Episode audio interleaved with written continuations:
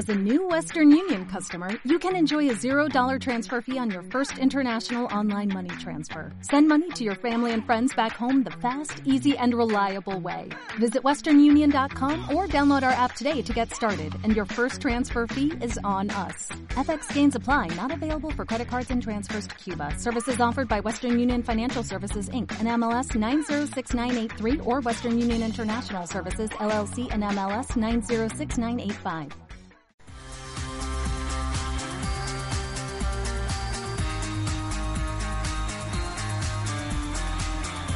Pues hablando de la edad del nunca, nunca en esta temporada habíamos visitado el espacio en el que se encuentra en este momento Lucía Egurbide. Lucía Eguardión. Eguardión, sí, la verdad es que teníamos ganas ¿eh? de estar en esta galería, en la de Michel Mejuto. Eh, y además, bueno, ya que lo bueno se, se, hace esperar, queríamos tener un motivo además especial. Y es que lo comentábamos antes, ¿no?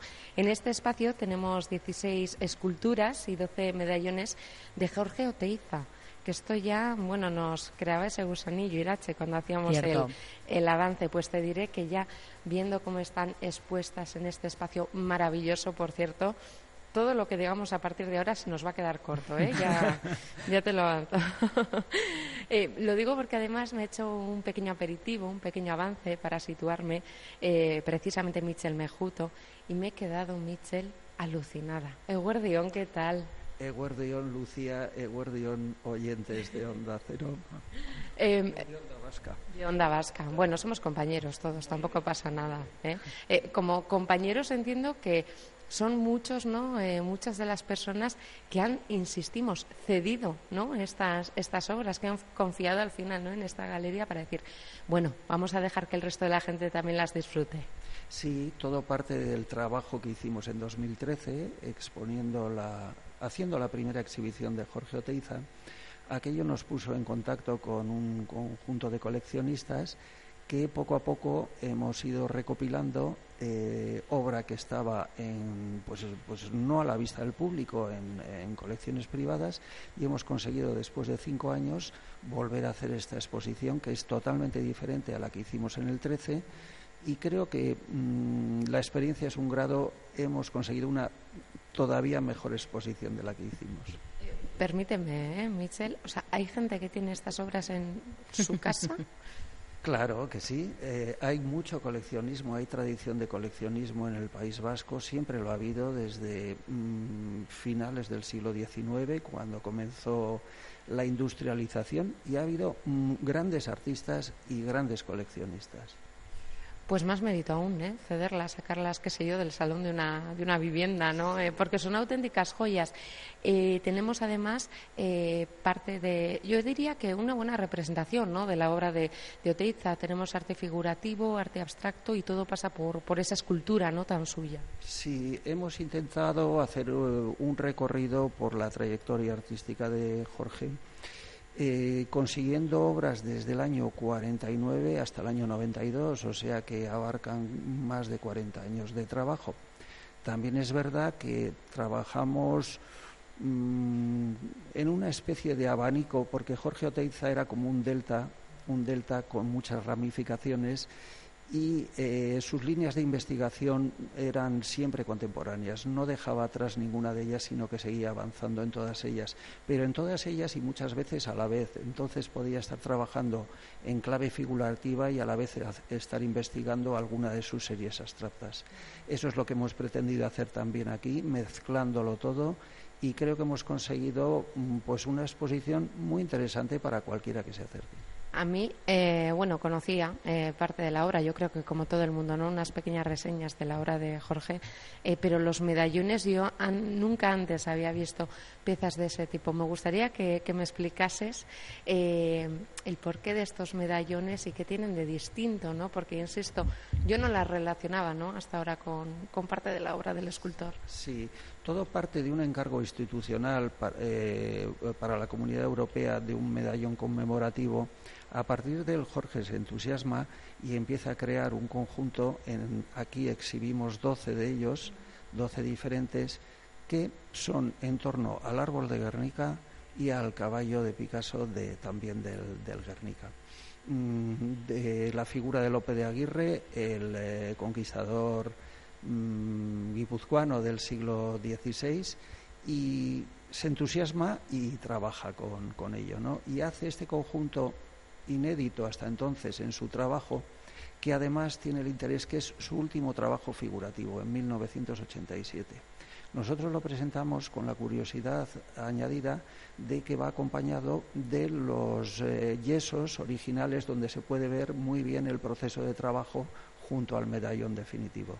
Son tiradas muy cortas, de dos o tres ejemplares máximo, y por lo tanto, pues muy difíciles de ver. Y por lo tanto muy cotizadas también, ¿no? Bueno, eh, estamos hablando en este caso mm, de unos precios yo creo que bastante razonables, bastante asequibles, porque hemos querido también atender a todas las posibles eh, intereses del coleccionismo. Siempre, por supuesto, teniendo en cuenta que estamos hablando de artistas de un gran nivel artístico y, por lo tanto, también con una potencia económica en cuanto a su venta. Pero creo que hemos conseguido abrir un abanico muy amplio de precios. Tenemos aquí, por lo tanto, esa doble vertiente, ¿eh? compañeros de la muestra. Por un lado, nada de tener miedo ¿eh? a la hora de eh, cruzar el umbral de esta puerta y curiosear y disfrutar como si de una exposición al uso se tratase, ¿no? pero luego también podemos comprar. Mm, lo digo por si hay algún interesado. bueno, entiendo que un esfuerzo económico hay que hacer, pero es una inversión segura, ¿no? de hecho, hace ya algún tiempo leía que el arte debería empezar a salir en las páginas de economía, ¿no? Por aquí que puede ser una buena inversión económica también, ¿no? Sí, claro que sí. De hecho, sale. Hay muchos índices de, que estudian la evolución de, los precios en el mercado del arte, pero es más a nivel internacional. Aquí tal vez tengamos menos eh, costumbre de estas cosas, ¿no? Pero poco a poco también se van incorporando, claro que sí. Y por supuesto, mm, yo mm, la verdad es que cuando hablo de arte no me gusta mucho hablar de inversión, es verdad, pero, pero no hay duda que hay un componente económico y el comprador tiene que considerarlo también, ¿no? Desde ese punto patrimonial, de que adquiere una obra. Pero cuando digo que no me gusta inversión es en el sentido de especulación, para obtener un beneficio económico inmediato, porque me parece que no es así como se debe comprar. Se debe comprar el arte porque te gusta, además de ello, o porque te interesa, o porque te apasiona. Pero además de ello hay un componente económico y cuando hablamos de un artista de este nivel, por supuesto que es una magnífica inversión.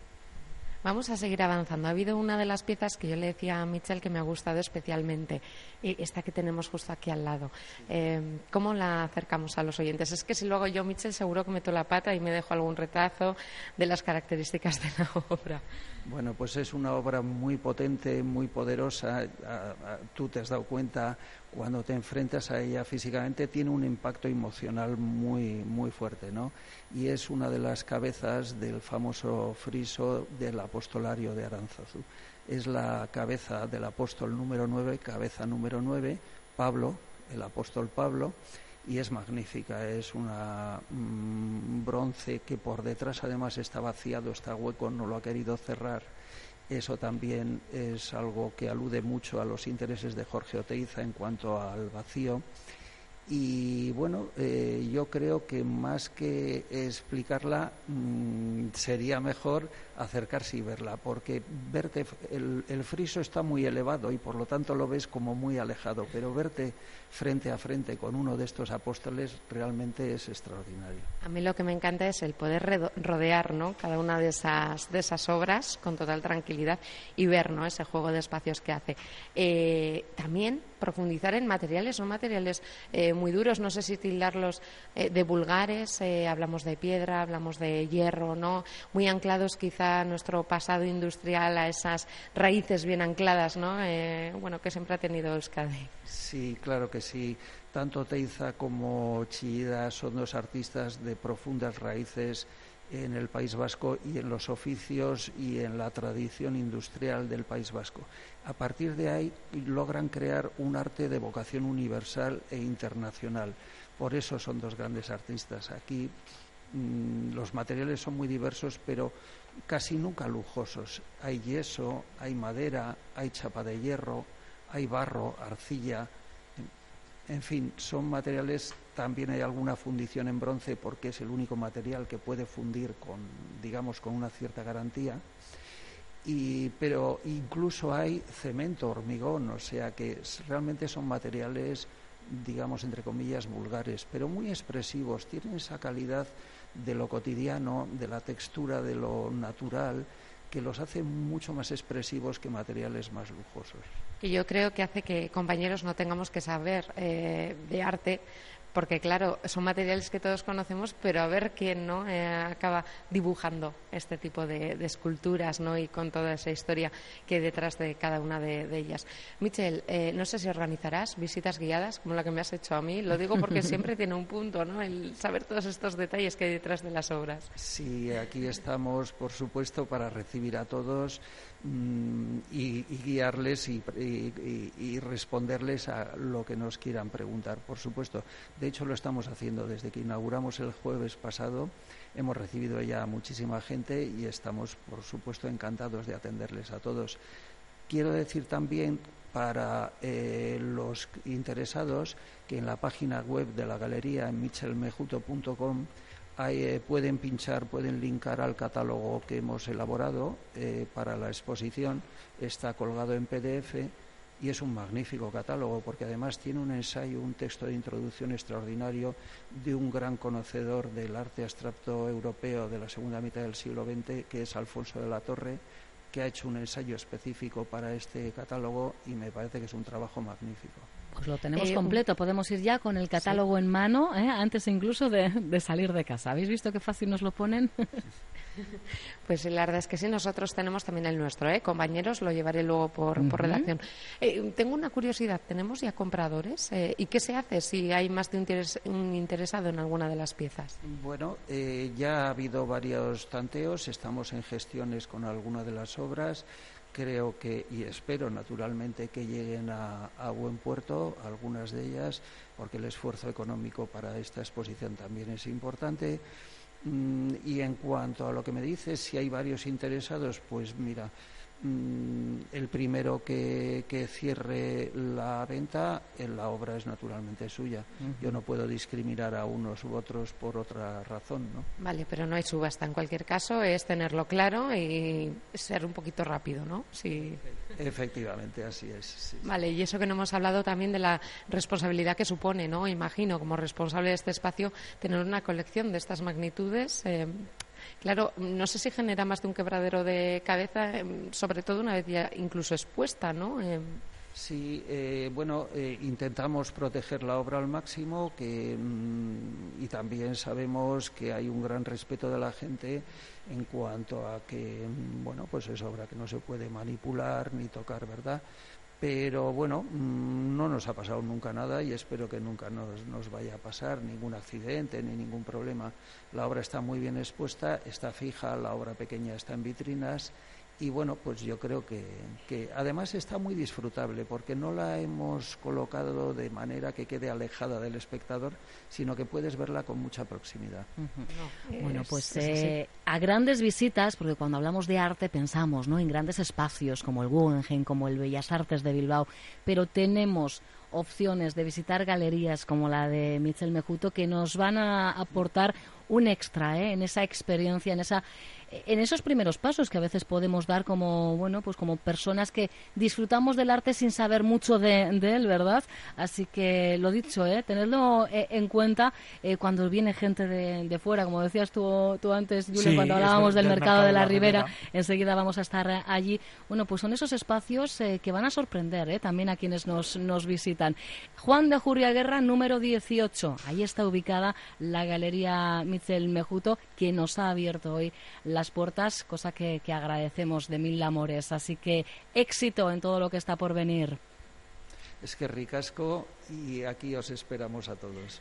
Lucía, no vendrás con una obra bajo el brazo, ¿no? A tanto, a tanto no, nos da, ¿verdad? Bueno. No, no, pero Venga, va con el catálogo nos vamos a ¿eh? confirmar. a conformar en Venga, perfecto. Gracias, Agur. Es que ricasco, Agur.